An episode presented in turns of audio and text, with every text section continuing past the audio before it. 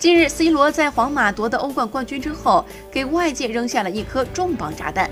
他明确表示自己正在认真考虑在皇马的未来，将会在下月初宣布自己的决定。C 罗的这番表态让所有人大跌眼镜，没有人会想到他在欧冠夺冠之后发表这样一番言论。但有报道称，C 罗早在一个月之前就已经向队友表达了类似的想法，只是当时皇马更衣室里没人把 C 罗的话当回事。不过，在赛后夺冠庆典上，拉莫斯当场向球迷喊话：“如果你能一次又一次成为欧冠冠军，我怎么能不爱你？”随后，C 罗则表态：“前进马德里，仅此而已。